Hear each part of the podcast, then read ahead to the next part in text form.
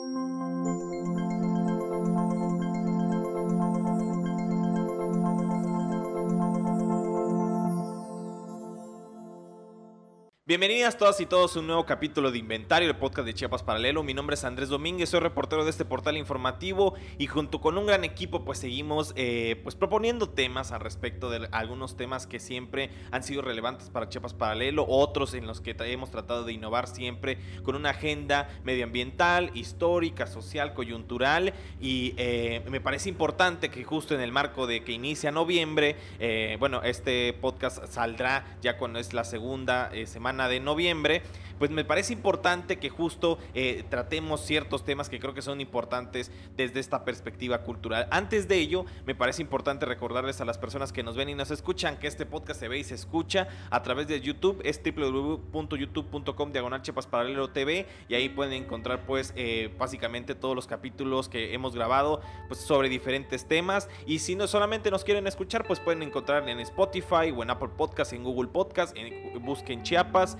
busquen eh, inventario o algo sobre Chiapas y seguramente nosotros vamos a salir al principio y pues gracias a, pues a la confianza que han tenido diferentes personas al respecto y pues sin más el día de hoy pues vamos a hablar con José María Rincón, Pepe Rincón como él me, menciona que, que, ya es popularmente conocido, más conocido en Coita que en Tuxtla Gutiérrez creo porque Tuxtla Gutiérrez es un poco más grande y hoy vamos a hablar sobre leyendas, ¿no? O sea, y pareciera sencillo, pero eh, ahorita eh, mencionaremos por qué escogimos a José María Rincón para hablar sobre el tema de las leyendas. Pero primero te pregunto cómo estás, José María, ¿todo bien? Muy bien, eh, muchísimas gracias por la invitación y pues a todo el equipo de aquí que hace posible este proyecto como tal. Y pues muchísimas gracias. Y pues bueno, yo creo que vamos a platicar ese tema de leyendas por alguna razón, aparte de que es por las fechas tan conmemorativas de Día de muertos a nivel nacional, en el lugar donde yo vengo, originario de Ocosocuautla, pues se conoce como Día de las Ánimas.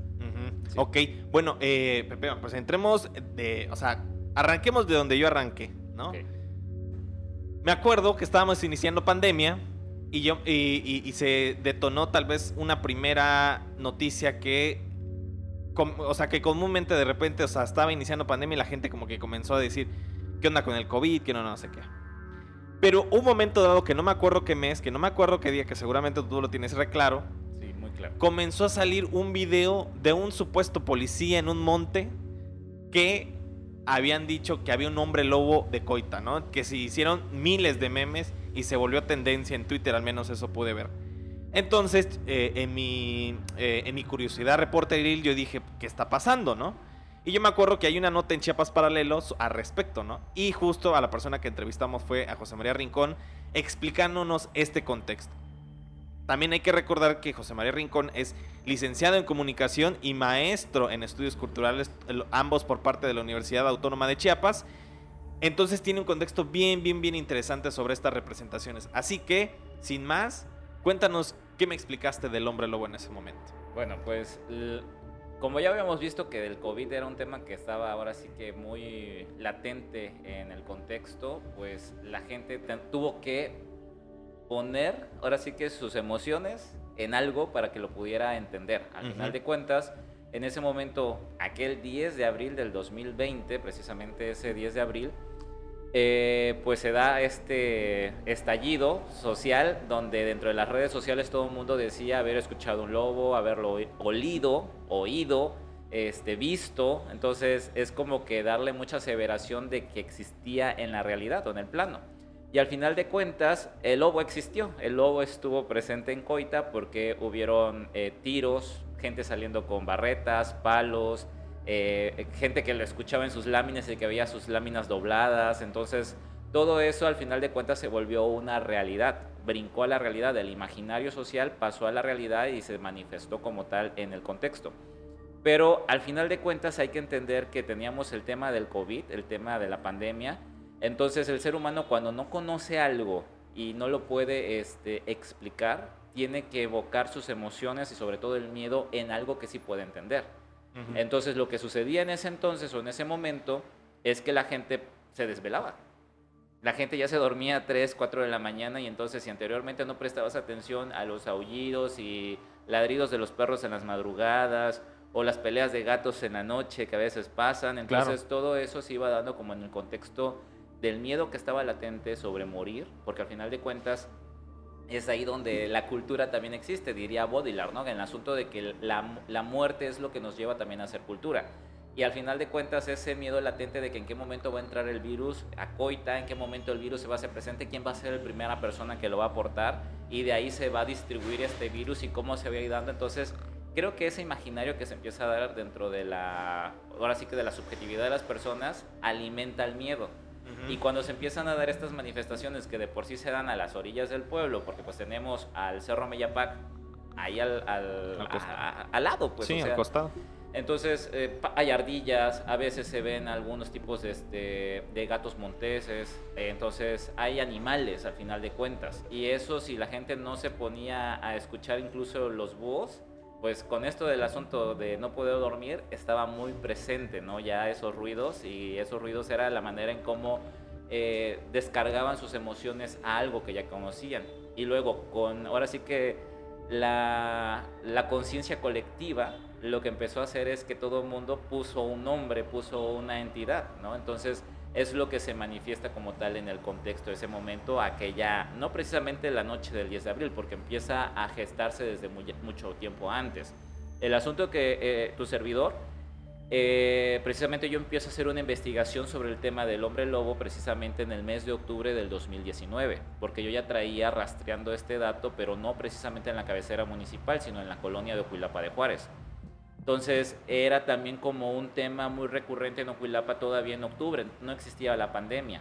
Y entonces ya la gente de Ocuilapa tenía estos miedos de que había una entidad que los asustaba en las noches o que entraba en las madrugadas a entrar a las cocinas y se comía las cosas, ¿no? Entonces eh, de ahí se empezó a gestar toda una historia que brinca la cabecera municipal. Cuando está ya en la cabecera municipal, pues la gente lo arropa, lo agarra, dice bienvenido hombre lobo, ya eres de nosotros y al final de cuentas eh, se da la posibilidad de que se geste una leyenda, una historia que, bueno, va a quedar a la posterioridad porque esta generación lo va a contar dentro de unos años y van a haber gentes que van a decir, sí, yo lo vi, sí, yo lo leí, sí, yo es, lo escuché. Entonces, y se cuenta todavía, si tú vas a Coita, la gente no lo niega que no exista la gente te dice es que la posibilidad de que exista porque mi sobrino llegó aterrado, porque vio un perro grande y todo, y todos van a tener como una manera de haber creado ese personaje en el barrio o en la parte de la ciudad que ellos les correspondía vivir.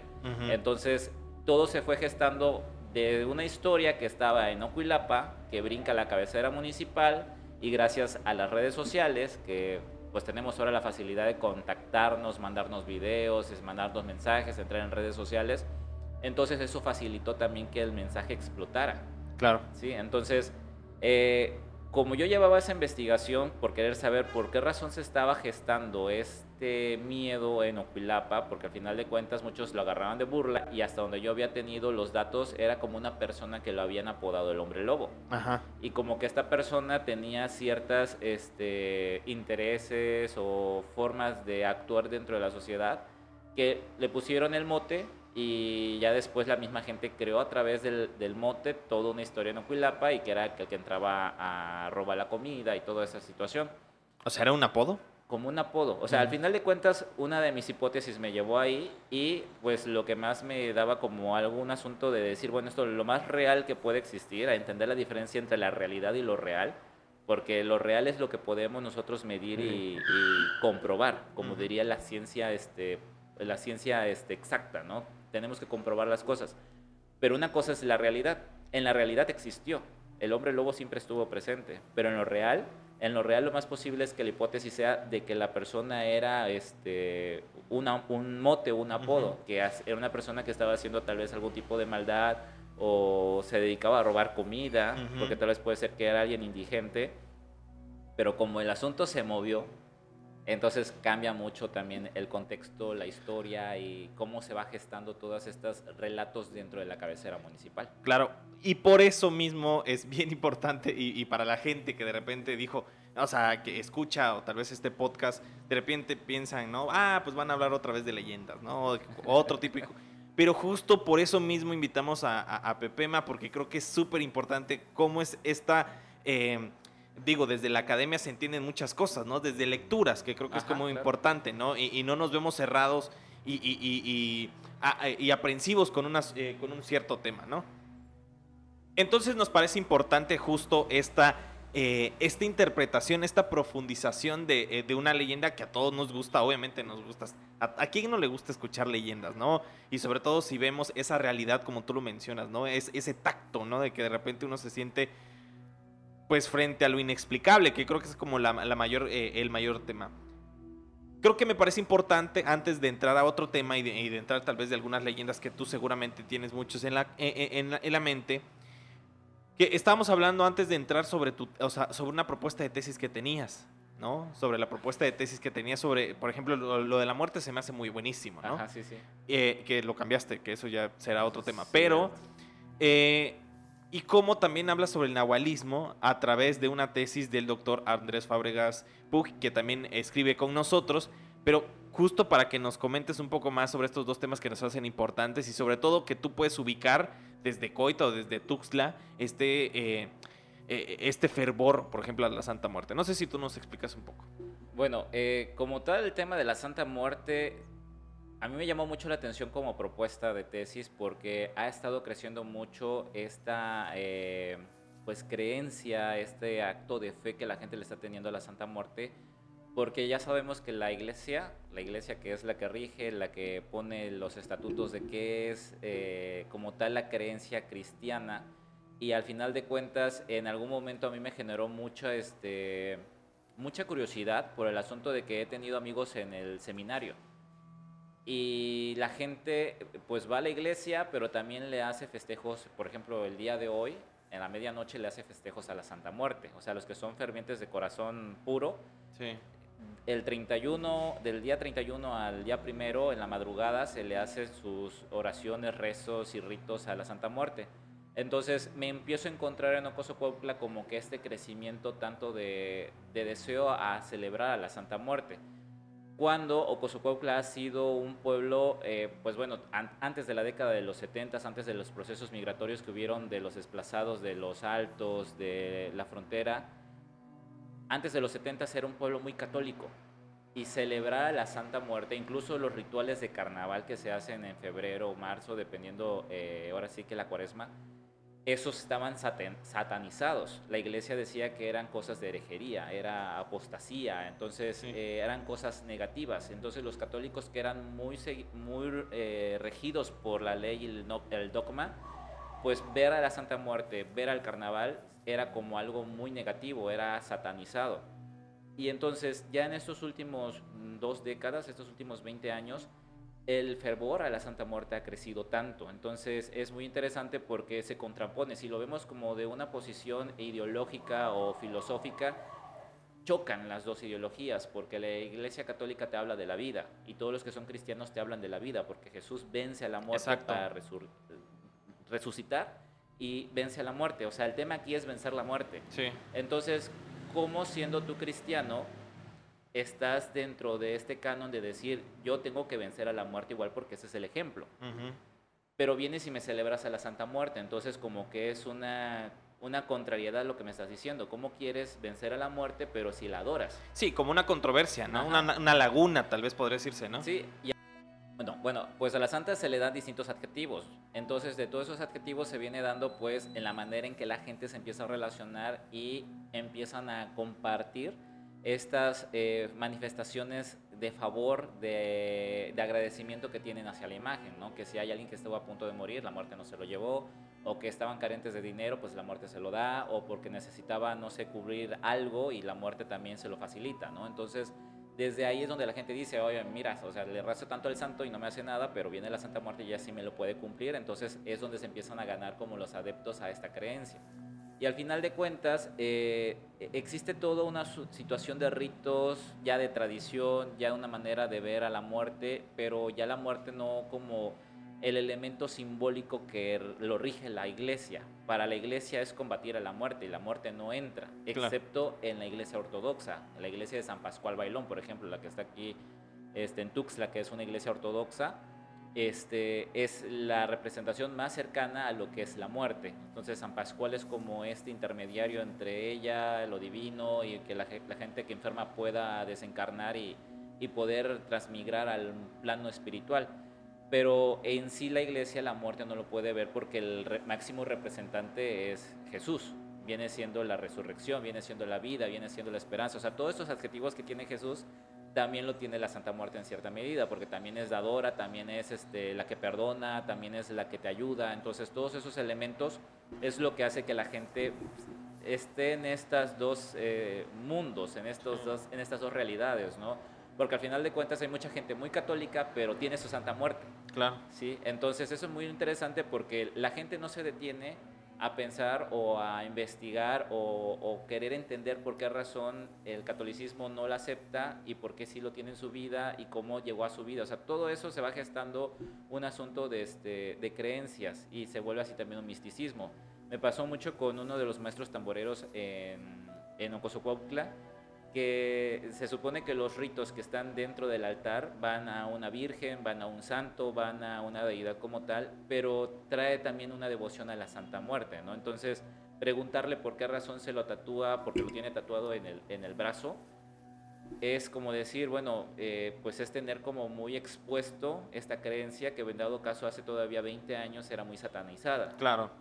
Entonces decir por qué razón se lo tatúa, o sea, cuál es la manda, cuál es la la, no sé, el favor que le hizo la Santa Muerte para que él pueda tenerlo tatuada en la piel, ¿no?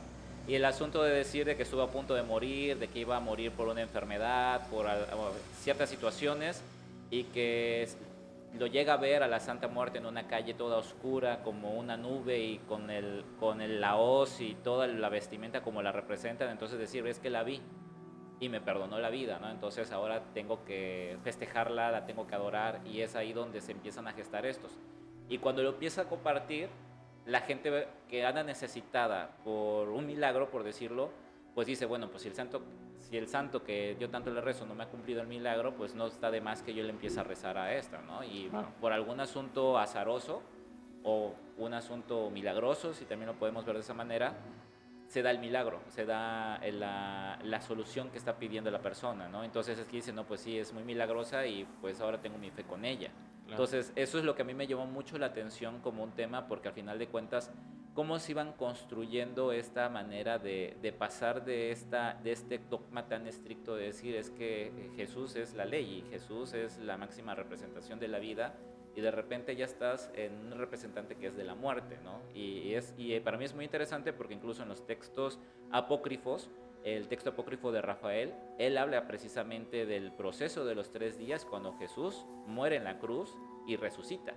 Porque en los cuatro evangelios que están en la Biblia o en los textos cristianos, eh, no dice qué pasó en esos tres días. Lucas, Mateos y estos evangelios Marcos no dicen qué pasa cuando Jesús muere. O sea, la, historia cuenta que Jesús muere en la cruz, lo entierran o lo meten en el Santo Sepulcro y al tercer día este, llega uno de ellos a decirle a los demás que el, llega Magdalena y María a decirle a los apóstoles que la tumba estaba abierta, no que la habían profanado, que alguien había sacado el cuerpo y ya después Jesús aparece ya todo transformado, ya mostrándoles a ellos, a ellos el milagro de la vida, de la resurrección. Pero en esos tres días los textos apócrifos de Rafael te hablan precisamente que Jesús baja al infierno. Y es ahí donde la Santa Muerte, o la muerte en sí, como lo dicen en el Evangelio de Rafael, tiene un crujir de dientes y el demonio o el diablo o Satanás lo echa del, inframundo o del infierno. Porque al final de cuentas este, no es el lugar de un Dios, la muerte y el diablo estaban eh, espantados y estresados porque cómo era posible que Dios había entrado al inframundo, porque no es lugar para inmortales, porque Dios es algo inmortal, algo que no muere. O sea, su justificación es esa. Y, yo también, bueno, digo, para cerrar y, para no irnos tanto, es como bien, bien, siempre bien interesante estas dos dicotomías, ¿no? Siempre, siempre, siempre, de que siempre va a haber un enemigo, siempre va a haber un, eh, un superhéroe, porque ahorita que está de moda un superhéroe me parece muy importante justo como eh, estas representaciones culturales que tú bien las has estudiado son, eh, pues se alinean o, no nacen de la nada, ¿no? Tú, ahorita estábamos mencionando sobre el tema de la mala mujer y que estabas buscando el nombre, que lo vamos a decir en un segundo más, pero me parece muy importante y muy valioso el tema de cómo se está academizando, o de alguna forma, o si ya se academizaba, que también es parte de ello, ¿no? Eh, estos, estos propias eh, representaciones culturales desde la oralidad, ¿no? que también la misma academia ha sido como muy despiadada en el tema de la oralidad, ¿no? Que, que al final tiene un exacto, ¿no? Como no se puede comprobar o no se puede decir, la tradición oral es siempre pues descartada como de inicio. Pero ¿te parece, eh, Pepema, que si terminamos este primer bloque, seguiremos con un segundo, pues hablando sobre leyendas urbanas aquí y leyendas, leyendas en general aquí de, de Tuxtla y eh, ciudades circunvecinas?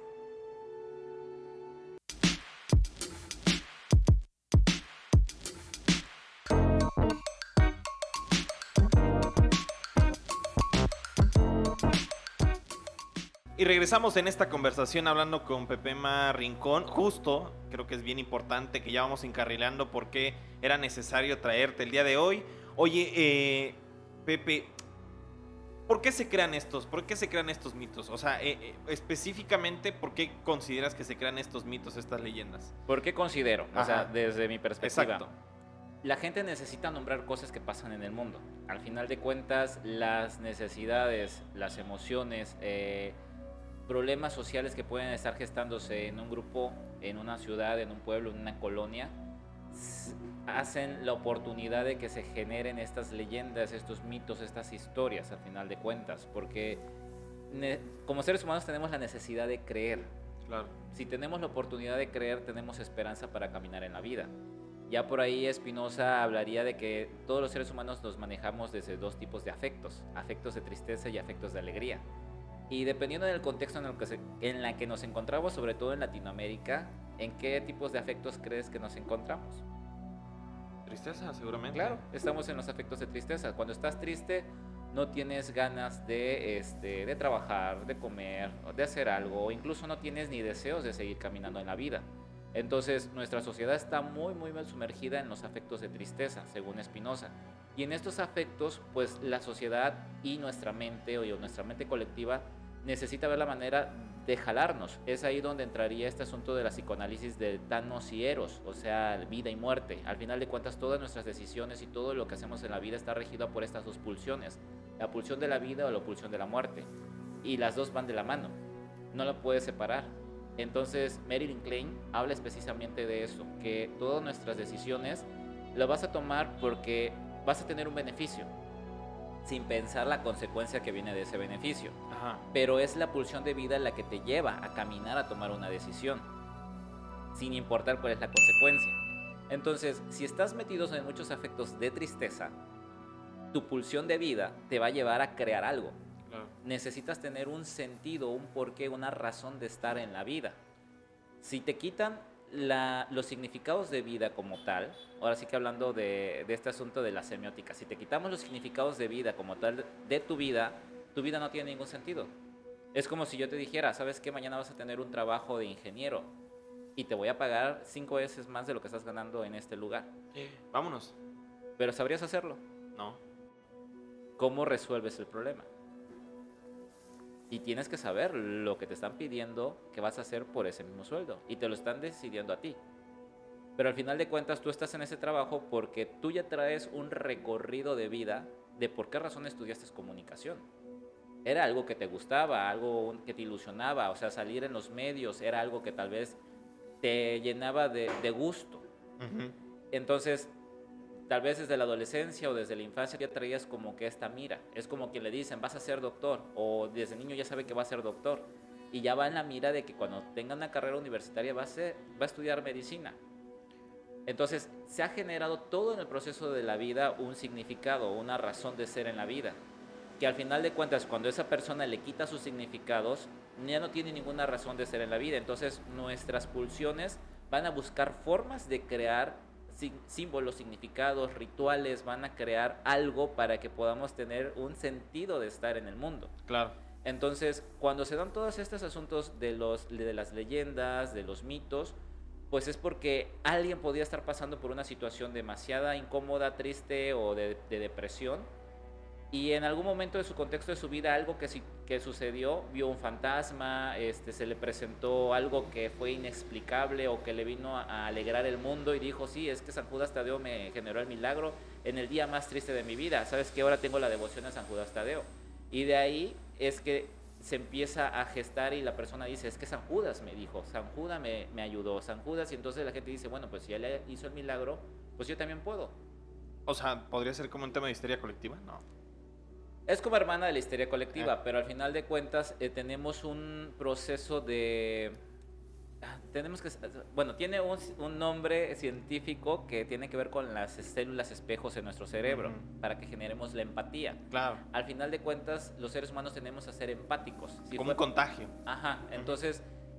Si tú ves que la persona está feliz, tú quieres estar feliz, quieres ah, lo mismo. Lo vemos en los medios. Claro. Claro, o sea, lo vemos por, por eso yo siempre he pensado, porque no en otro lugar de Latinoamérica existe el periodismo de espectáculos, ¿no? Pues en México es súper arraigado, ¿no? De que cuántas cuestiones no vemos, pero el hijo, pero Maribel Guardia está contenta porque su nieto ya está sube las escaleras, ¿no? O sea, como que te transporten totalmente en un lugar que nunca vas a estar, ¿no? Ajá. Entonces eso es como podría ser, ¿no? Es una forma de, de tener esta empatía, porque al final de cuentas eh, nosotros somos muy visuales, el ser humano es muy visual, toda nuestra comunicación es visual, es visual, auditiva, kinestésica, pero mayormente es visual. Entonces es ahí donde vemos objetos que se vuelven símbolos y esos símbolos tienen un significado y los empezamos a cargar de un significado. Entonces cuando aparece una leyenda nace por alguna necesidad. Claro. Este, hay un libro que se llama La creación de la, la invención de la tradición, si no me equivoco. Entonces ese libro explica cómo los reyes de antaño, aquellos reyes europeos, para que pudiera existir como una buena amistad entre los pueblos o si él quería, pues inventaba de repente una fiesta y esa fiesta ya quedaba institucionalizada como este, una tradición. Y esa tradición pues se iba haciendo año con año y con el paso del tiempo la gente le iba eh, adaptando y le iba dando significados de por qué existía esa tradición.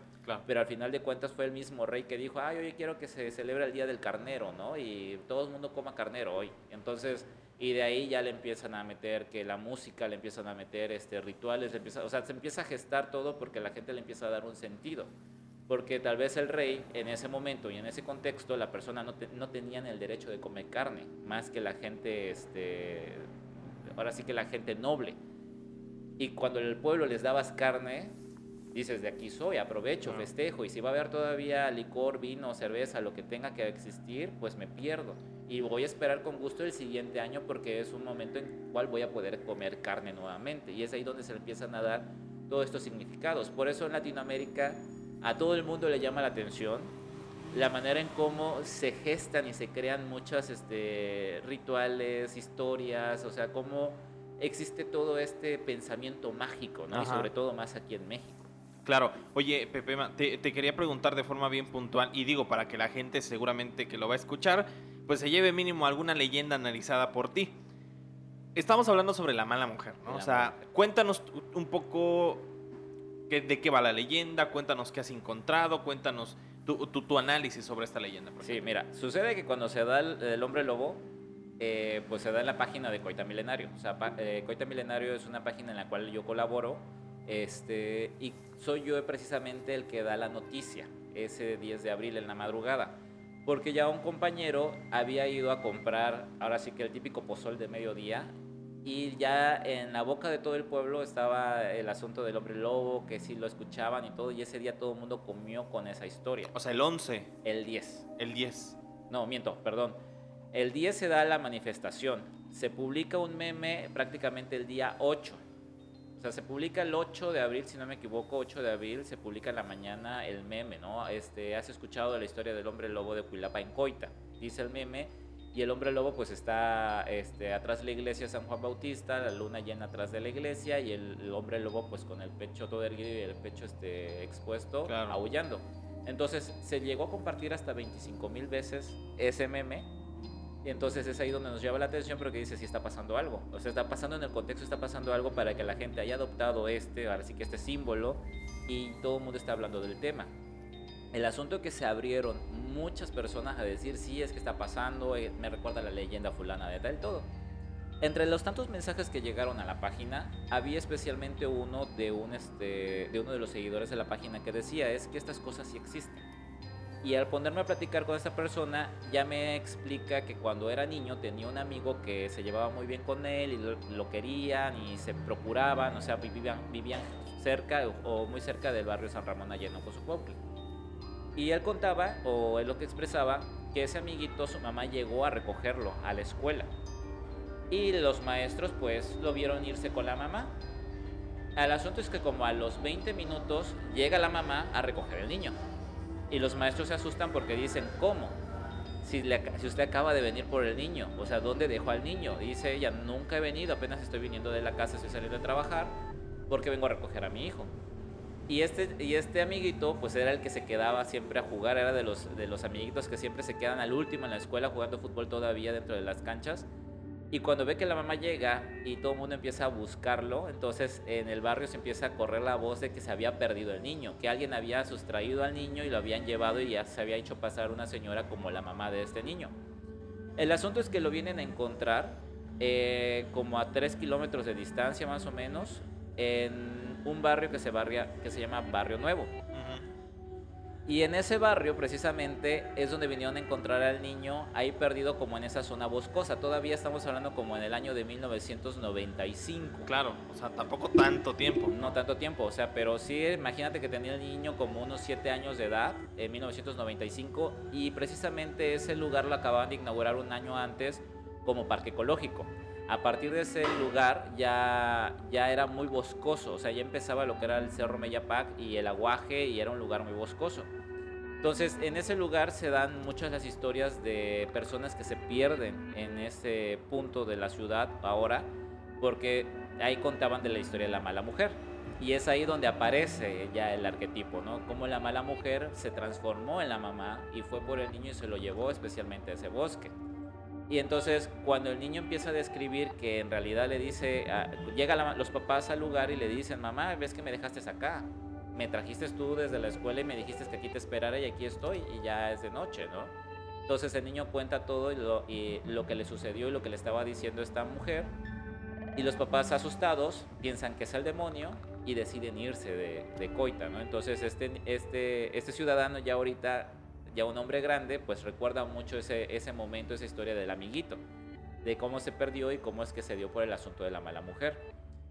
Y entonces investigando entre otras personas de que, bueno, cómo está la historia de la mala mujer, muchos cuentan todavía que antes de que existiera la luz eléctrica, más o menos en la década de los 60, en, el siglo XX, eh, pues los en los barrios se hacían bailes los domingos o fines de semana y pues todo el mundo se alumbraba con eh, afocador y quinqués era la manera de alumbrarse y la oscuridad y la penumbra total dentro del pueblo. El asunto dice que si las personas salían muy ebrias o los hombres salían muy ebrios, aparecía una mujer muy guapa, los seducía y los hacía que los acompañara hasta esta parte boscosa, hasta este lugar que es el parque ecológico. Y precisamente ahí las personas cuando veían a esta mujer se transformaba en una serpiente. Entonces ellos quedaban aterrados y salían corriendo del lugar y cuando llegaban a sus casas los veían todos pálidos y le preguntaban qué sucedía. Y ellos ya explicaban que como una serpiente se había transformado en una mujer y los había llevado hasta este río en el barrio nuevo y de ahí después morían porque no podían con la idea de cómo se dio esa transformación de ser mujer a una serpiente. Entonces se supone que un momento las mujeres de Coita, según las versiones, porque de aquí te puedo contar una de las versiones que existe, pero se supone que en un momento las mujeres de Coita ven a la mala mujer entrar a una de las fiestas. Hicieron todo lo posible para que la fiesta fuera como muy sonada y que todo el mundo hablara de esta fiesta y ven llegar a la mujer. Se siente a una de las sillas, la observan y ve que de repente se acerca uno de los hombres y le dicen a, todos los hombres, le dicen, se les va a acercar una mujer muy guapa. Entonces, hagan lo posible para que entre a bailar. Mientras ella esté bailando, nosotros le vamos a amarrar un hilo en el cabello para saber hasta dónde los lleva y ver dónde se esconde esta mujer. Entonces ya se va uno de los, de los hombres con esta mujer y se van precisamente al aguaje, a este mismo lugar donde el niño se pierde. Y precisamente, este, pues ve al hombre que la mujer se transforma, sale corriendo, la gente se espanta y dejan el carrete. Pero al, final de cuentas el carrete o el hilo estaba, tenía un secreto, como le dicen especialmente eh, cuando algo lo curan para asuntos de magia. Entonces tenía un, este, un secreto que al otro día cuando regresan a este lugar encuentran una serpiente enrollada en el carrete, enrollada con todo el hilo, estaba amarrada con todo el hilo. Entonces la gente lo que hace es sacrificar a esta serpiente como tal. Y de ahí dicen que ese aguaje se empezó a secar. Entonces, este, es ahí donde se gesta esta leyenda. Algo sucedió en una fiesta en algún momento. Pero es muy interesante que las leyendas nunca tienen una fecha. Claro. Eso es bien interesante. O sea, nunca tienen una fecha, no tienen día, hora, lugar, ni personas, el nombre de una persona como tal. Y si aparece tal vez en este dato concreto que yo tengo es del niño de la primaria que se perdió y sus papás. Pero la leyenda que, que, que marca esta historia como tal me hace el punto de investigar, de decir, bueno, ¿qué es la mala mujer? O sea, ¿existe o no existe? Porque el hecho de que ya existan testigos, de que existan personas que digan es que sí, el niño se perdió y que aparezca dentro de, la oralidad de que sí se perdió un niño en esa escuela, en, esas mismas, en ese mismo año, pues da a entender de que sí sucedió. Y puede ser que pensando desde lo real, el niño fue secuestrado. Y al niño lo secuestraron y tal vez escapó y llegó ahí y paró en ese lugar por alguna razón. O sea, eso podría ser como la versión más lógica, que el niño sí fue secuestrado. Si es por parte de la leyenda, entonces dices, bueno, entonces puede existir algo mágico, algo mítico que sí se manifiesta dentro de las personas y que ya con este caminar que llevo de las investigaciones que a veces pueden chocar ciertas este, teorías o filosofías, pero me llama mucho la atención que ahora, por ejemplo, eh, lo que son psicólogos humanistas hablan sobre un campo mórfico este, la misma ciencia física habla de un campo cuántico y desde la misma UNAM con Jacobo Greenberg habla de una latiz, que al final de cuentas son nombres diferentes, pero es el mismo lugar, como un lugar mágico, por decirlo. Como un tercer lugar. Como un tercer lugar o otra dimensión que está aquí, pero que no podemos ver. Entonces es muy interesante porque es el estudio que hace el de los chamanes. Entonces el estudio que hace de los chamanes es hacer, eh, conectar los electrodos y ver cómo ellos hacen estas prácticas chamánicas y cómo el cerebro reacciona. O sea, si la estructura cerebral de ellos es diferente al de nosotros. Sí, los estímulos, ¿no? Así es. Claro. Entonces, esos estudios se dan cuenta de que en realidad tendrían como una manera o campos en el cerebro que se activan a diferencia de nosotros y que ellos tienen la posibilidad de ver otras cosas que hay en este plano. Entonces, cuando voy en ese asunto de tratar de entender qué es lo que está pasando, dices, bueno, si es que en realidad existe esta mentada latiz, algo pasa, nuestro plano se materializa y es posible que se den estas manifestaciones. Pero ya recorriendo dentro de las leyendas del pueblo, de la mala mujer, pues hay algo más allá todavía histórico que tiene que ver con una deidad prehispánica, una deidad eh, Soque, una deidad Suñipot, en la cual pues es una diosa del agua. Que de hecho Laureano Reyes hace una investigación sobre todas estas deidades que existen en el panteón Soque para eh, entender que cada deidad tiene como una razón de ser dentro de, la oralidad, la tradición de los rituales de los pueblos originarios y sobre todo de los oques. Entonces es ahí donde él describe también la belleza de esta mujer y la manera en cómo trata a los hombres. O sea, toda esta descripción que hace Laureno Reyes me hace ver que es esta mala mujer. Y al final de cuentas, Laureno Reyes dice, es que esta mala mujer tiene escamas. ¿Como cuál? Como la serpiente.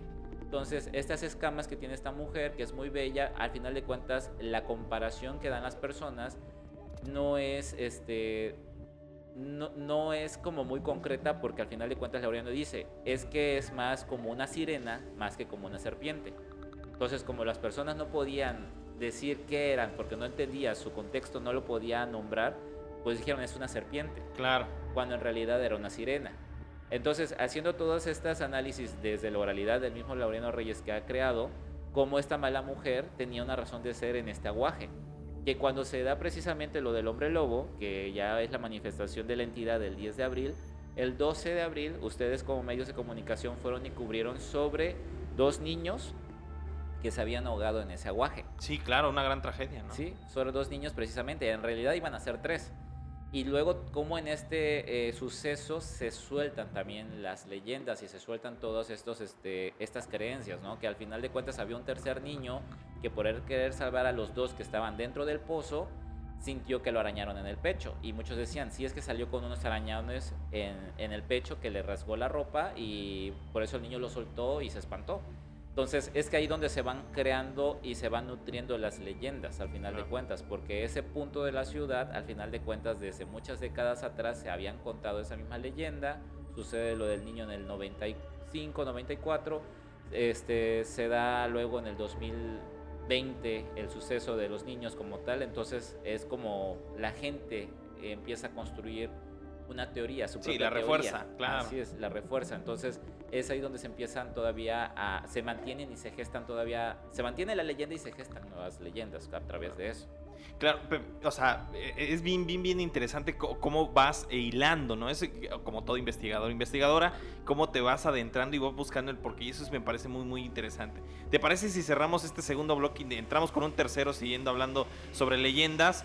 Con este mismo ritmo que tú le estás impregnando, que inclusive yo digo, ay, hasta me, hasta, hasta me viajé y dije, ¿hasta dónde llegó este compa, no?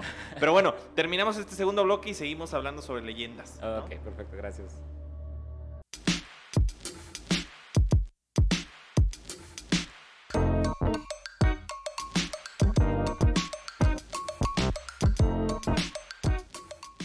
Regresamos con eh, José María Rincón, hablando siempre de estos, de estos temas que nos parecen, inclusive eh, tuvimos una larga pausa, ¿no? Platicando sobre otros temas que nos parecen igual importantes. Sin embargo, eh, por regresar al tema medular, ¿no? Que estamos hablando, justo te acabas de echar una muy buena, una muy buena historia con lo de la mala mujer, pero aquí nuestro compañero Gustavo Coutinho te instó a un más o menos, a un pequeño dilema, ¿no? Que es que nos dijeras como tres historias que has conocido, más o menos.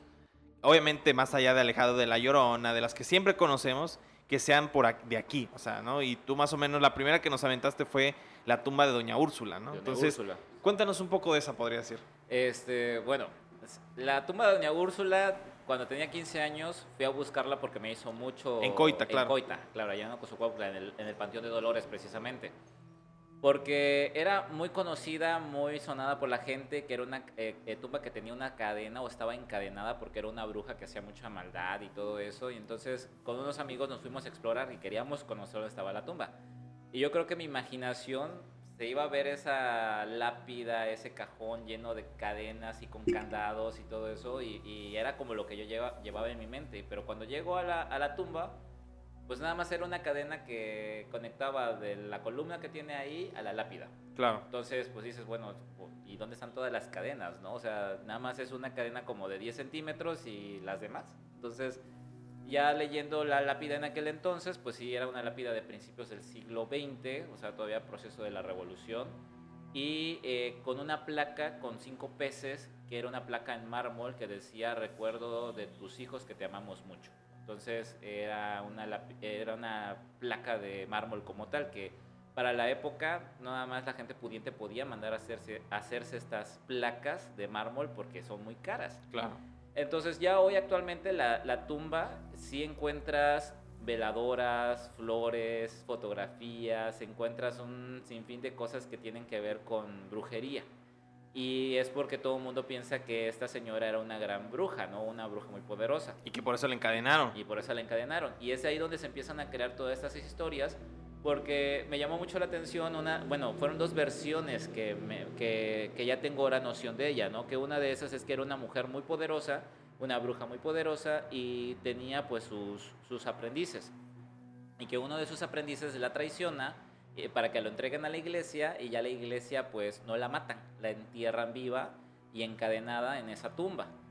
Entonces se, se, supone que ella no podía morir, o sea, porque era una bruja muy poderosa, entonces está enterrada ahí con esas cadenas. Esa era la leyenda. La otra que venía de Oaxaca y como en Coita se celebra el carnaval y son cargos de cofradía, que al final de cuentas esa traducción de cofradía es como ser un banco, entonces ellos recaudaban dineros para poder hacer la fiesta, ¿no? el tradicional carnaval.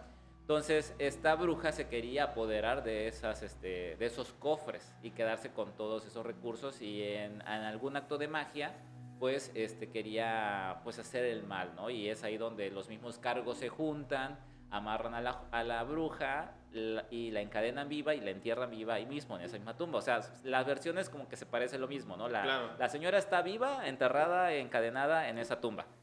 Eso, o sea, eso, es... lo que tienen en común estas dos versiones, ¿no? Que la señora sí está encadenada viva en esa tumba. Y que por eso mucha gente llega a hacer este, peticiones de brujería, de maldad, para que salga esta energía de magia negra que muchas veces se da con, los, con estos objetos que la gente deja en la tumba. Entonces, esa es una de las leyendas que incluso distintos youtubers que llegan a buscar la tumba de Doña Úrsula, especialmente allá en Coita, y pues nunca tienen suerte y no la encuentran pero porque no llegan con alguien que sea de ahí. o, sea, llegan de otros municipios, de otros estados del país a buscar esa tumba y nunca tienen la suerte.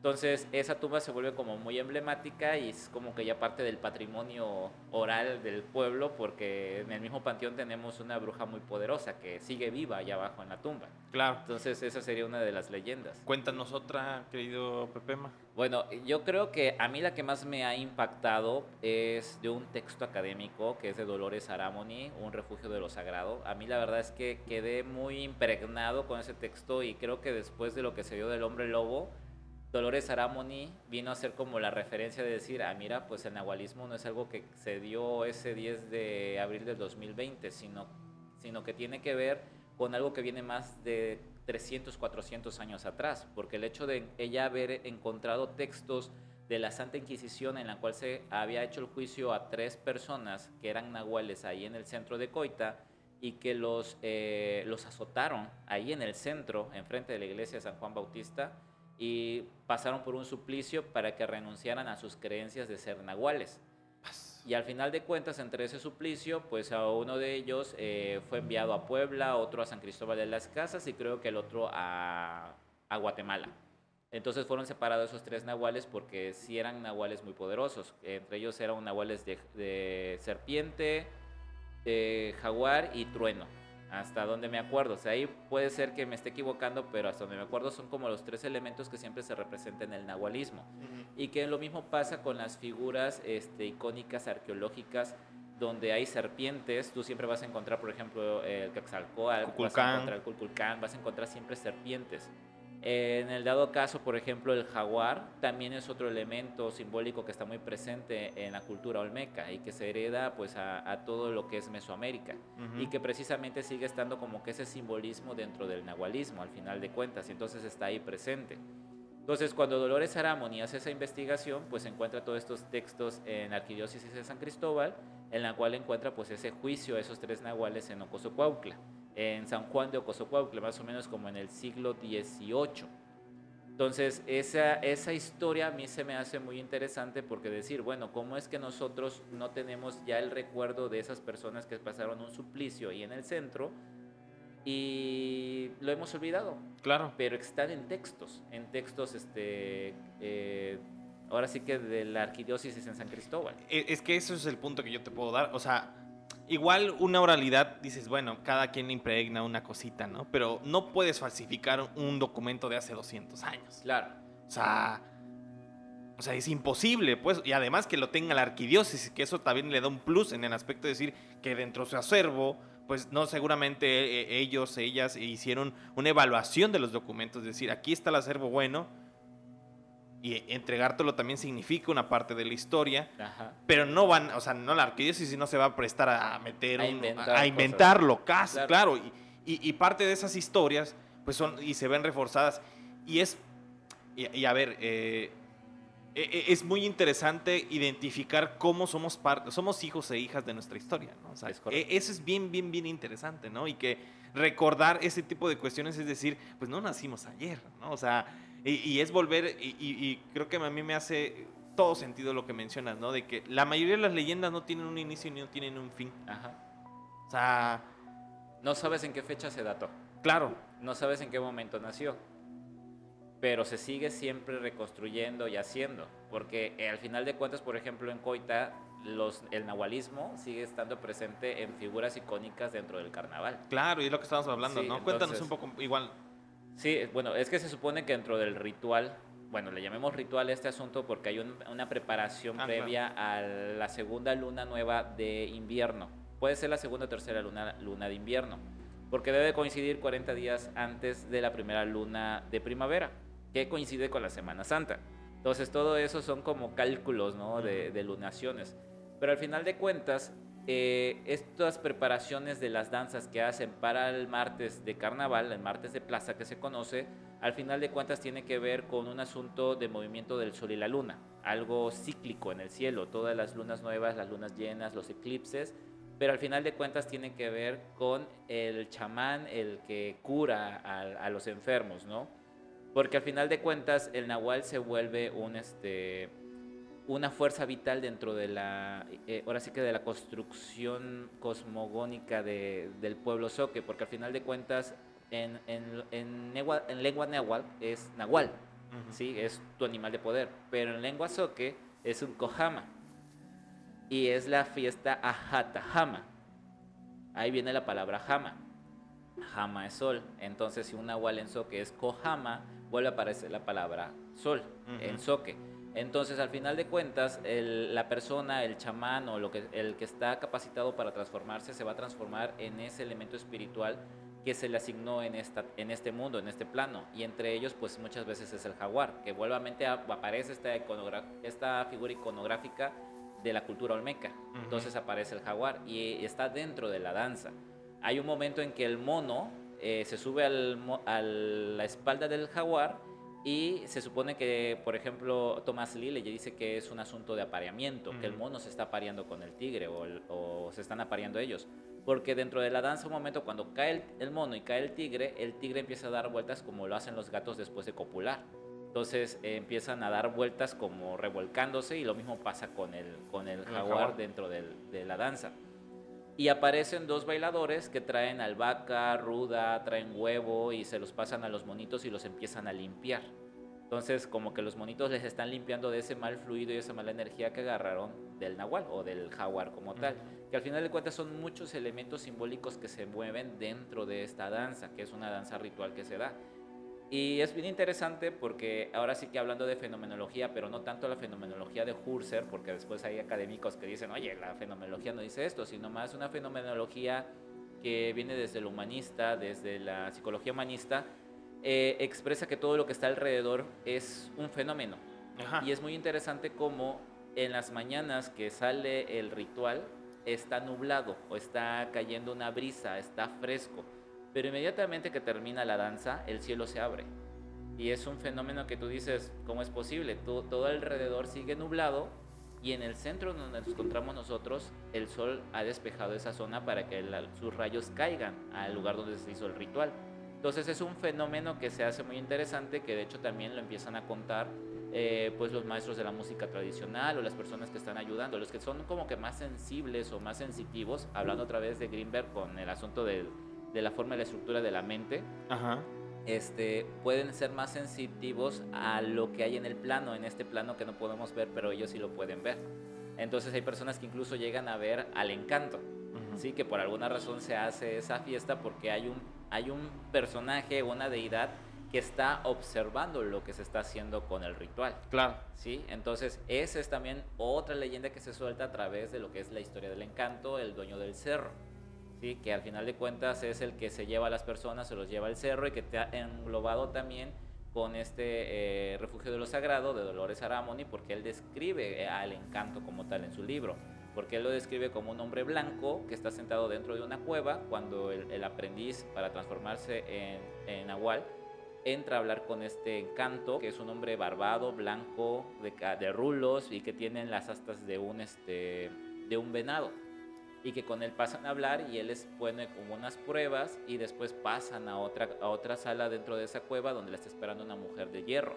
Entonces, el Dolores Aramoni explica muy bien todo ese proceso de cómo es, ahora sí que el, el camino espiritual que tienen que hacer los chamanes para poder volverse nahuales, ¿no? Entonces Ujú. está en ese aspecto y todo va, todo se teje, todo tiene una razón de ser dentro de estas leyendas, sobre todo en, en Ocosocuautla.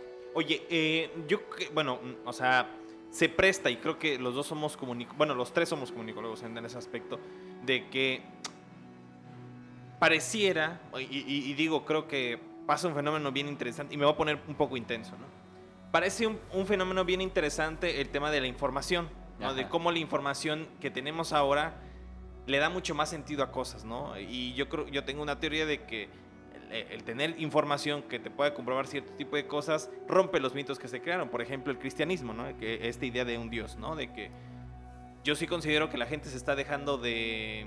eh, está dejando de creer en un Dios porque cree ya, ya, ya, ya no, ya no está tan, tan... Ya existen como informaciones que te pueden clarificar cierto tipo de cuestiones, ¿no? El Big Bang, la teoría de la evolución, o sea, ha avanzado tanto las investigaciones en las que tú dices, bueno, y yo me imagino, por ejemplo, el mito de los gigantes, ¿no? O sea, de repente, y, y vi una teoría bien Que interesante. también hay una leyenda Ajá, de gigantes. ah, por ejemplo, ¿no? En, en- en- en el, en el- en el tema de que pues, la gente que de repente, bueno, en, ese momento eh, que no se tenía un racionamiento al respecto, se encontraban de repente eh, piezas arqueológicas que no eran correspondientes a humanos, ¿no? Y que eran de dinosaurios, ¿no? Pero que la gente no entendía qué pasaba, entonces decía, ¿cómo vas a creer que un fémur de 10 Ya. metros corresponda a un humano? Porque nunca lo va a tener. Entonces, ¿qué era? Un gigante. No, pero igual pudo haber sido de un dinosaurio, ¿no? Que esto es, o un mamut, por ejemplo. No conocían que era un dinosaurio. Exacto, No entonces- estaba en el contexto, No. ni en la lingüística, ni en la idea, en la realidad no existe. Entonces crearon este tipo de cosas. Ahora, vivimos en un momento bien, bien, bien, eh, bien diferente, creo, en el aspecto de que tenemos esa información, pero aún seguimos creyendo, ¿no? O sea, aún seguimos creyendo. Digo, eh, no está de más que de repente alguien llegue, oye, fíjate que me pasó que yo estaba en mi... O sea, y, de repente te transformas y dices, vuelves a lo primitivo de decir, ¿será que creo? ¿Será que no creo? ¿Es posible? ¿No es posible? ¿No? Muy pragmático que te creas, muy cristiano que te creas o cristiana, sí te queda como, como, estas, eh, no sé, como estas sensaciones de decir, ah, chingar, o sea, esto será más allá de lo que nosotros podemos llegar a pensar. ¿Tú qué piensas al respecto? Wow, es que la mente es la cosa más, o sea, genial que tenemos, ¿no? Ujú. Es algo extensa la mente. Entonces, y- mm, todavía la ciencia no la termina de entender. Ajá. De hecho, todavía no entienden el significado de los sueños. Por más que ya Sigmund Freud había sacado sobre el significado de los sueños y luego Carl Gustav Jung también habla acerca de los sueños, que es el lugar donde los arquetipos se presentan de manera inconsciente y donde en realidad está el ello fluctuando y diciendo, oye, esto es solo lo que soy en realidad, soy esto, no lo que sea tu ello. Pero al final de cuentas el sueño no lo terminan de entender e incluso no saben dónde están los pensamientos.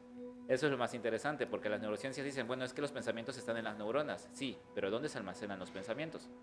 Entonces, eso es lo que nos vuelve muy interesante como seres humanos y es ahí donde todavía se mantiene esta dialéctica entre la religión y la ciencia, porque necesitamos ponernos de acuerdo y quién tiene la razón, ¿no? Claro. Porque al final de cuentas la misma religión, en este caso hablando del ca- el catolicismo, invierte también mucho en investigación, invierte también en que sus sacerdotes se preparen, estudien en distintas ramas, en distintas especialidades, pero es porque todo el tiempo se está buscando como esa realidad, esa esencia del ser humano.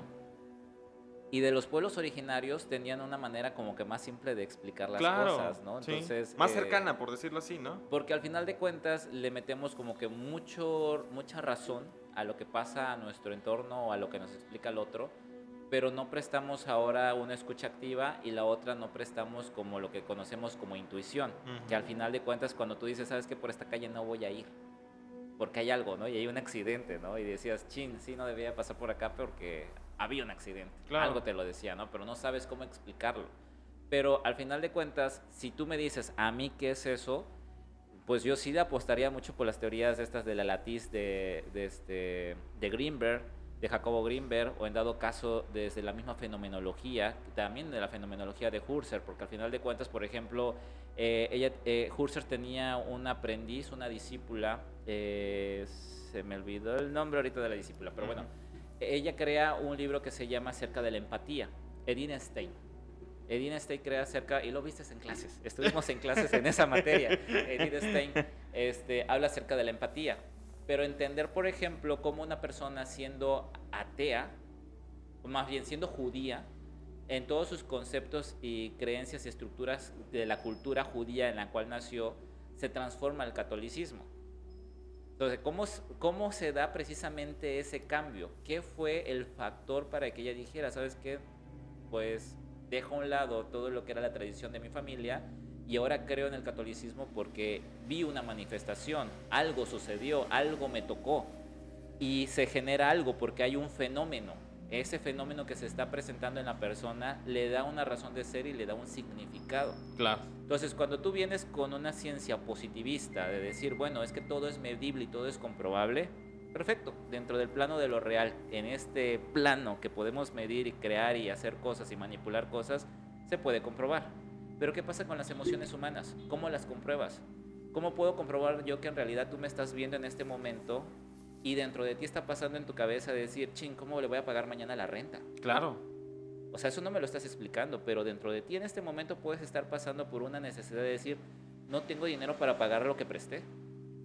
Y estás en tu mente pensando y viviendo y, estás experimentando emociones la ciencia cómo lo comprueba. Claro. Te puedo conectar a electrodos y tú y yo en este momento estamos platicando, pero tu mente se bifurca en dos partes. Estás en esta parte cumpliendo este momento de estar en la entrevista, pero también estás contigo cumpliendo y tratando de resolver en tu mente lo que está pasando. Sí, claro. Entonces, en este momento de, bifurcación, eh, de repente sales de la calle y te encuentras, no sé, dos mil pesos tirados que te solucionan el problema de la renta mañana. ¿Cómo lo llamas tú a eso? Sí, claro, es como lo del acto fallido, ¿no? Que de repente que también es eh, algo muy similar, ¿no? Alguna vez vi eh, la teoría del acto fallido, ¿no? Que de repente tú dices, chinga, mañana voy a encontrar a alguien que no quiero encontrar, ¿no? Y, tengo que ir, ¿no? Y tengo que ir, ¿no? Pero inclusive, no, o sea, no, en eso, pero inclusive dices, de mañana tengo que ir. Y todo el día te la pasas, bueno, sí, tengo que ir, o sea, porque tengo que ir, pero ahí va a estar esa persona, ni modos. Y que de repente es típica de que olvides tus llaves, que se te, o sea, que se te estropee el carro, la moto, lo que sea, de que te das cuenta que tenías otro compromiso y no vas, ¿no? Y tú diciendo, al final de cuentas, ah, claro, no fue porque yo no quise, pero como este procesamiento del acto fallido de decir, bueno, es que yo estoy haciendo que mi mente tenga estos procesos de confusión o, alguna vez leí que era como... Te saboteaste. exacto, ¿no? Te autosaboteaste pero tú quedaste bien al final de cuentas. Es como decir, bueno, o sea, este tipo de cuestiones. Pero porque tú ya estabas predispuesto a no querer ir. Exacto, ¿no? Pero ¿cómo tú explicas algo que tú no te lo generaste? El de que salgas, por ejemplo, de acá y salieron cinco de tus compañeros adelante de ti y nadie vio, por ejemplo, ese dinero tirado. Claro. O sea, tú te lo propusiste encontrarte ese dinero. ¿Y a eso qué le llamaría? ¿Suerte? ¿Destino? Yo le llamo causalidad. Causalidad. O sea, hay una causa en eso, ¿no? Al final de cuentas es lo que también hace que todas las personas le traten de dar como una razón, un significado, una, un, fácil entendimiento, ¿no? O sea, puede ser que el entendimiento sea de que, bueno, tus cuatro compañeros que salieron delante de ti, pues van en la chorcha, van este, pensando en otras cosas y no saben ver hacia abajo. Ajá. ¿Sí? Pero unos minutos antes pasó alguien que sacó de su mano tal vez este, el celular y se le cayó ese dinero y cayó precisamente en ese punto donde tú vas a pasar dentro de cinco minutos y casualmente también se te cae la llave. Claro. ¿Sí? Y dices, ah, mira, qué casualidad encontré dinero. ¿Quién es? De la persona no está. Pero entonces yo le llamaría una causalidad, pero no es tanto la causa, sino entender cómo tú lo nombras. Claro, sí. Cómo tú le das sentido. Y es ahí donde viene lo que comenzamos cuando entré del asunto de, de lo que estudié, de dónde viene y todo el asunto, es cómo cada uno le da una razón de ser a los significados. Exacto. Es, es, como nuevamente te digo, si yo te quito todos los significados de vida, tú ya te mueres. Entonces, no es el hecho que te encuentres el dinero, es el hecho de tú cómo nombras el hecho de que te encontraste el dinero. Claro. ¿Qué sentido le das tú a ese acto? Claro, a, mí me pasó, digo, y reforzando tu idea, a mí me pasó eso justo, ¿no? De que de repente yo le dije, yo no sé cómo nombrarlo. Nos pasó un tema, ¿no? De que ahí hubo, una cuestión bien fortuita. Y de repente fue así de, ¿y tú cómo lo nombras? No, para mí es destino. Y yo le dije, para mí no es nada. Y otro amigo me dijo, es suerte. O sea... Todos le dieron un nombre a esa situación, destino, nada o suerte. O suerte, ¿no? Y que todas ellas son reválidas en esas, y no se pueden descartar como la academia, o sea, no se pueden descartar hasta que se puedan comprobar, por ejemplo. ¿Y cómo compruebas algo que es subjetivo? Que es subjetivo, exacto. Y eso no está en el plano de lo real, está en el plano de la realidad, o sea, está en tu mente. Si tú me dices que es Dios, no te lo puedo negar, para ti es Dios. Dios te escuchó en este momento de que dices, no, o sea, Dios mío, no tengo dinero para mañana. Claro. ¿Cómo pago la renta? Me van a sacar de la casa y casualmente te encuentras el dinero tirado en la calle y dices, no, Dios, sí me escuchaste, ¿no? Y otra persona puede decir, mira, el acto de la, de la de una casualidad. Sí. O sea, casualmente me lo encontré, ah, qué padre. ¿no? O, por ejemplo, alguien, qué per- buena suerte. Claro, sí, alguien perdió 200, pe- 200 pesos y yo me lo encontré. Ajá. ¿No? O sea, es como muy casual. Oye, eh, antes de terminar, Pepe, eh, ah, échate otra. Échate otra leyenda, así ya para cerrar algo, ya para que tú cierres de forma muy épica este podcast muy profundo, Híjole, filosófico, Es- es que tú me académico. dijiste, académico y todo, ¿no? Wow. Este, pues tú me dijiste que no sea de la llorona, ni de la Ajá. mala mujer, ni del sombrerón, pero es que son como que leyendas muy comunes en Ajá. nuestro entorno y tienen una razón de ser porque también el sombrero tiene una relación con el encanto. Pero, híjole, es que eso es muy cercano porque es una historia de mi papá. A ver, O sea, por ejemplo, eso y tiene que ver con Tuxtla Gutiérrez. Era más o menos como la década de los años 40. O sea, no existía la carretera panamericana y venir de Ocosocuautla a Tuxtla Gutiérrez era más o menos como dos horas de camino en caballo. Era mes de octubre, luna llena, iba subiendo para Copolla, pero precisamente aquí en Cerro Hueco. Y él cuenta, o contaba, porque pues papá ya está pues en, en la fiesta eterna, este, que en las copas de los árboles, como ya es mes de octubre, los árboles empiezan a tirar ya sus hojas y quedan las, las hojarascas secas y las copas totalmente desnudas. Pues entraba la luz de la luna, se reflejaba la sombra de los árboles, pero de repente empieza a ver que entre las ramas se escucha un lamento, que viene un lamento brincando entre los árboles.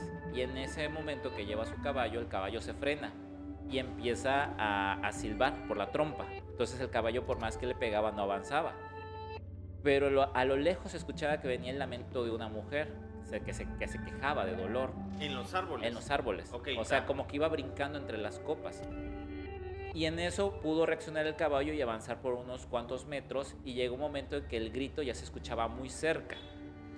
Y en una de esas, por querer reaccionar, el caballo se, se pone más necio de que no va a caminar y en una de esas, estando abajo de un árbol con una copa eh, grande, eh, sintió que se montó alguien en las ancas del caballo. Y entonces en ese momento él sintió que todo el cuerpo se le puso frío y que no se podía mover, al igual que el caballo, se había congelado totalmente. Que tomó mucho valor o mucho enojo para poder, eh, ahora sí que destrabarse de la impresión que estaba pasando en ese momento y que como pudo agarró el fuete y empezó a, a golpear hacia atrás porque sentía una mujer o una presencia atrás de él montada en las ancas del caballo. Y entonces empieza a golpear hacia atrás como para golpear a esa persona que estaba ahí. Y de repente el grito empezó a irse entre las hojarascas, como que hubiera bajado del caballo y se va entre las hojarascas y se pierde en el bosque aquí en, en Cerro Hueco.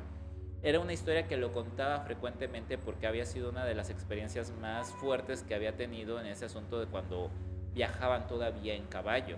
Y ya no te digo del sombrerón, que muchas veces se lo topaba. Cuando se iba de Oaxaca a Acapulco, que iba a comprar ganado, década de los 40 igual, este, que llegado momentos en que el sombrerón se le ponía al lado de su caballo y lo acompañaba por un buen tramo hasta que desaparecía en la nada el caballo. Entonces, eh, esas historias a mí se me hacían muy interesantes y son como que muy recurrentes en nuestro contexto, ¿no? Porque mucha gente de una otra manera lo ha visto o muchas les han contado los abuelos, o sea, está ahí presente, ¿sí? Entonces, en la misma universidad yo me acuerdo mucho eh, de un compañero que es de Villaflores, que él decía que, iba, que la diversión de Villaflores es irse a tomar allá en, la, en el panteón y que precisamente es como un gran camino que se ve de la ciudad para el panteón como un gran camino que hay en ese asunto, lo que él me narraba. Que habían ido, que eran como las 6 de la tarde y que se habían ido a tomar ahí con los amigos, habían bajado la tapa de, la, de una camioneta que llevaban y todos estaban sentados en esa tapa de la camioneta, pero a lo lejos veían venir a un hombre vestido de negro. Y entonces en lo que venía caminando prácticamente es como que se eh, aparejaba también la oscuridad al momento que se estaba cayendo la, la noche. Ujú. Entonces llega un momento en que les da miedo a todos porque se iba acercando tanto el, el hombre que iba montado en su cabello negro y él todo de negro que dijeron es el sombrerón, o sea, porque trae un sombrero grande. Y lo que único que hicieron fue meterse todos a la camioneta y taparse porque incluso se paró en, en la camioneta donde estaban adentro de la, de la cabina y les tocó el cristal, pero nadie contestó. Y entonces ellos quedaron muy aterrados de esa experiencia porque dicen que fueron cuatro personas que lo vieron. Y entonces dices, bueno, puede ser un mito, puede ser una historia, o qué pasó, o sea, qué estaba pasando, o estaban consumiendo qué para que hubieran todos tenido la misma experiencia psíquica, por decirlo. ¿no? Entonces es una historia muy interesante que algo más reciente, más contemporáneo me han contado. Y cuando estaba con el asunto de, del tema del Nahual en Coita, este, la historia del, del, sombrerón aparece nuevamente ahí en lo que es el barrio Los Caracoles, el Caracol o la Peñita, que dicen que en la mañana, antes de salir el sol, ven a un hombre sentado en una peña con su sombrero y todo vestido de negro, observando hacia el pueblo, especialmente la calle que baja hacia la iglesia de Santísima Trinidad y la gente lo ve y ya se meten en sus casas porque ya saben que es pues prácticamente el sombrerón. O sea, el sombrerón está como que muy marcado dentro de estas experiencias, digamos así, paranormales que se viven en, nuestro contexto, en nuestro contorno y no solamente en Coita, en distintas partes del estado de Chiapas, porque incluso eh, una amiga, eh, la maestra Estela Pérez de Sembrando Vida allá de Ocotepec, ella me contaba de que hay una zona en Ocotepec en la cual no pueden entrar porque la gente tiene mucho miedo porque se pierde en esa zona, que es una, es una ranchería y que precisamente en esa ranchería la gente, los que llegan a levantar censos de este proyecto de Sembrando Vida, se pierden dentro de ese bosque. Y cuando son mujeres, se les aparece un hombre vestido totalmente de negro que las quiere secuestrar. Y entonces en una ocasión, estas, este, ahora sí que del proyecto de Jóvenes Construyendo el Futuro, llegan espantadas a la oficina de Sembrando Vida en Ocotepec diciendo que las iban a secuestrar un hombre de negro que estaba en este terreno y pues empiezan a contar, ¿no? Es que ese lugar está encantado, ese lugar tiene un dueño y es el sombrero. Entonces, ¿cómo es que estando nosotros aquí a tantos kilómetros de distancia en Ocotepec aparece nuevamente esta historia, este fenómeno? Y eh, las descripciones del personaje vienen siendo lo mismo, sombrero de ala ancha, vestido de negro, eh, a caballo. caballo negro. Sí, entonces es muy, ya es el icono como tal. Entonces es algo muy interesante porque las chicas lo contaron, lo vieron, que lo estaban ahí, entonces son historias que dices, bueno, ¿qué pasa? ¿Qué hay? Claro. Y en dado caso he dicho, bueno, pues vamos a ese terreno, ¿no? A ver si nos pasa la misma experiencia. Si lo podemos datar y lo podemos guardar en video, yo creo que estaría estupendo. Jesucristo, bueno, Pepe, eh, me parece importantísimo tenerte aquí. Oye, para cerrar esta idea, no sé si eh, quisieras dar alguna red social donde escribes, eh, cuéntanos dónde te puede contactar la gente para que así, digo, igual si quieren echar café contigo para, no sé, para, saber un poco más. Claro, para el ah. chismecito, el chismecito fenomenológico, ¿no? Por decirlo así, ¿no? Cuéntanos un poco dónde te podríamos encontrar. Bueno, eh, estoy colaborando en la página de Coita Milenario, que es donde se dio la historia del Nahual, del lente de Coita, este, Coita Milenario, pueden seguirlas, casi siempre soy como el portavoz y soy el, ahora sí que el imagen de la página. siempre estoy hablando sobre cultura o en dado caso de las tradiciones del pueblo y dando la explicación de por qué existen. Eh, tengo mi página que es también Rincón Astral. Aparte de ser ahora sí que fenomenólogo, soy astrólogo. Eso. ahora sí que este, la vida y el destino me llevó al estudio de las estrellas. Entonces eh, soy astrólogo para en dado caso las personas quisieran este, una interpretación de su fecha de nacimiento, porque razón nacieron el día que nacieron. Entonces a través de la astrología se puede checar. Aparte de que soy tarotista, también soy constelador familiar, entonces es ahí donde he aprendido mucho sobre el tema de la fenomenología, pero también sobre el tema del campo mórfico y de la latiz, que por eso cuando trabajo más con estas cosas me queda mucho más en claro que hay cosas que no podemos ver, que está en nuestra realidad y no podemos ver porque no tenemos la capacidad mental para poder abrirnos a otras, a otras realidades, ¿no? Entonces, eh, esta experiencia me ha llevado a entender mucho eso de lo que es el campo mórfico. Este, y pues bueno, sería Rincón Astral, eh, mi, mi, blog personal de Pepema, que ahí pueden encontrar este, pues también leyendas, historias, sucesos. Ahorita acabo de subir este, un pequeño video que ayer fuimos a, bueno, que ahora el 30 de octubre fuimos a un recorrido nocturno en el Panteón Municipal allá de Dolores en Ocosopautla. Eh, precisamente estamos en una transmisión en vivo para un sistema de televisión por cable que se ve toda la costa y centro del estado. Y alguien nos toma fotografías, o sobre todo me toma fotografías, pero a la hora que está, está la transmisión, eh, yo volteo a ver porque hubo un ruido o algo que me llamó la atención y volteo a ver, pero la persona que me tomó la fotografía en ese momento también se ve reflejada una sombra atrás de mí. Entonces, eso es lo interesante porque dices, ¿es mi sombra o es alguien más? cómo está ese asunto, porque la sombra es muy rara porque hay una mano que sale del, del muro, ¿no? Entonces una, una sombra oscura. Entonces ese video está en, en mi perfil. Lo vamos a poner seguramente en estos momentos. Claro, en la de Pepema, ahí, o sea, Rincón Astral, Pepema, Coita Milenario. Excelente. Eh, Pepe, te, agradece, te agradezco infinitamente el tiempo. Sé que vienes de Coita, sé que es un poco lejos, sé que es un poco tarde también. Y pues nada, te agradezco infinitamente el tiempo. Que me hayas recordado, que eso es bien importante, que tal vez no te hayas eh, dicho pues no. Pero es muy importante eso. También la intención era esa, ¿no? O sea, las leyendas se cuentan mucho desde la oralidad, pero creo que el gran paso que tú has dado y es justo este debate académico que de repente eh, el tema de la ciencia y el tema de lo que no lo puedes entender y lo subjetivo, que creo que es lo que hemos mencionado sobre todo, pues siempre se descartan, ¿no? Y, y, en las ciencias sociales todo es complejo, multidisciplinario, eh, holístico. holístico, todo, todas estas nuevas palabras que son como bien, interesantes. Pues te agradezco infinitamente y pues nada, decirle a las, eh, personas que nos escucharon y que eh, pues también nos vieron que este podcast fue producido y realizado por Gustavo Coutinho, quien el día de hoy pues eh, nos ayudó infinitamente en realizar este podcast. Recordarles que mi nombre es Andrés Domínguez, que este podcast se puede ver y escuchar a través de www.youtube.com diagonal Chiapas Paralelo TV y ahí pueden encontrar pues todos los capítulos que hemos hecho y también pueden encontrarlo pues en Spotify, en Apple Podcast ponen Chiapas y seguramente lo primero que van a encontrar, porque pues, no hay muchas cosas de Chiapas. Y de ahí, eh, pues nada, recordarles que mi nombre es Andrés Domínguez y nos vemos en la siguiente conversación.